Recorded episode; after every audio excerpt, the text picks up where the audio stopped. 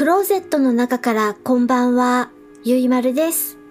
今日は2020年11月10日火曜日に収録しています。時刻は20時27分を過ぎました。夕張の外の気温はマイナス2度、お天気は雪。昨日の夜から朝にかけて30センチぐらい急に雪が積もりました。まだまだ気温が高いので重たい雪で除雪するのがちょっと大変でした。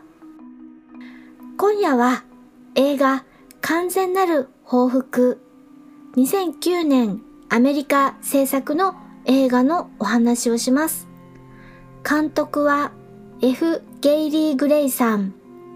出演はジェイミー・フォックスさん、ジェラルド・バトラーさん、ブルース・マッギルさん他です。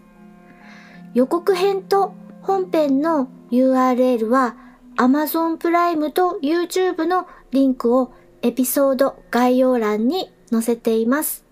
見てみてください。有名どころ俳優、ジェイミー・フォックスさんとジェラルド・バトラーさん、共演映画。ジェイミー・フォックスさんは、レイ・チャールズさんの電気映画、2004年、レイで主演、レイ・チャールズ役を演じて、アカデミー主演男優賞を受賞した俳優さんです。一方、ジェラルド・バトラーさんは私の好きなミュージカル映画2004年オペラ座の怪人で怪人ファントム役をした俳優さんです。このお二人が共演と聞けば見なくてはなりません。ジェラルド・バトラーさん演じるクライド。妻と幼い子供を2人組の強盗に殺され、クライド自身も深い傷を負います。犯人たち二人は後日逮捕されます。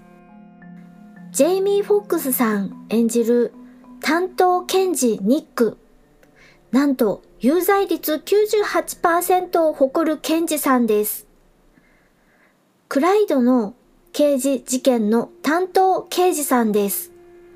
クライドは犯人二人を目撃をしているし、裁判にかけて二人とも有罪にしてもらいたいと、検事ニックに言いますが、検事ニックは主犯格の男ダービーの物的証拠が得られていないために有罪にできる自信がなくて、ニック自身の有罪率が下がるのも嫌がって、被害者クライドの気持ちを無視して主犯格ダービーと司法取引をします。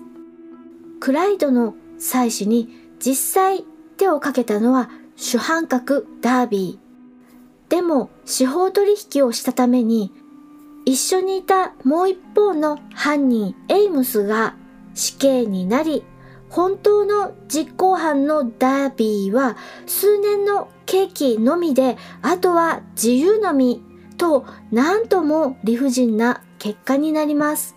それから時は流れて10年後、死刑囚エームスの刑の執行の日、薬物注射による死刑が執行されようとしています。当時の担当検事だったニックは刑の執行に立ち会います。死刑の執行中にエイムスは急に苦しみ出します。苦しみのない方法で注射で執行されるはずなのに調べると薬がすり替えられていたことがわかります。これは死刑執行の機会を借りた殺人だということで警察の捜査が始まります。当時の主犯格ダービーがやったのではという憶測のもと警察はダービーを追いますがダービーはなんと無残な姿で発見されます。何者かに惨殺されていたのです。ここで浮上したのが10年前の強盗の被害者クライドです。遺族でもあり、被害者でもあるクライドが強盗犯2人に報復をしたのでは？ということです。警察はクライドを追い、クライドは逃げも隠れもせず、すっぱだかすっぽんぽんで警察を出迎えます。ここでジェラルド・バトラさんのお尻を見ることができます。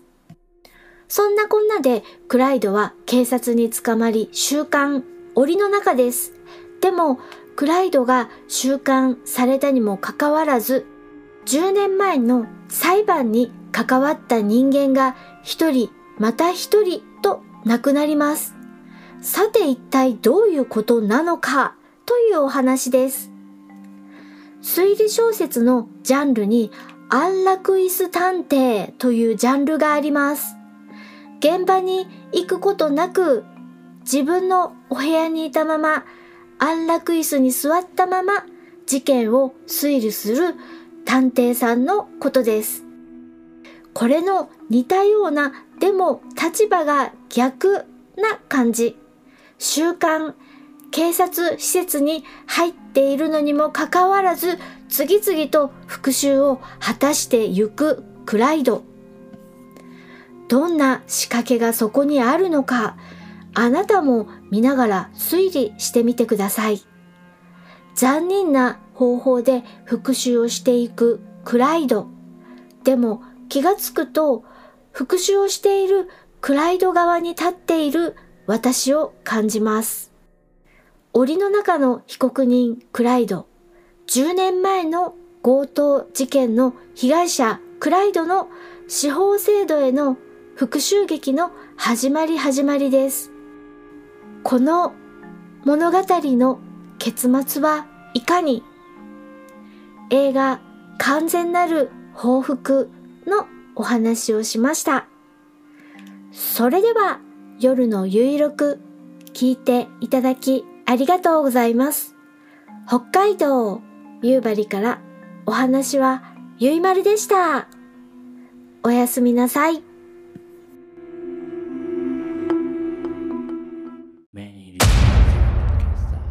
名古屋は元山に、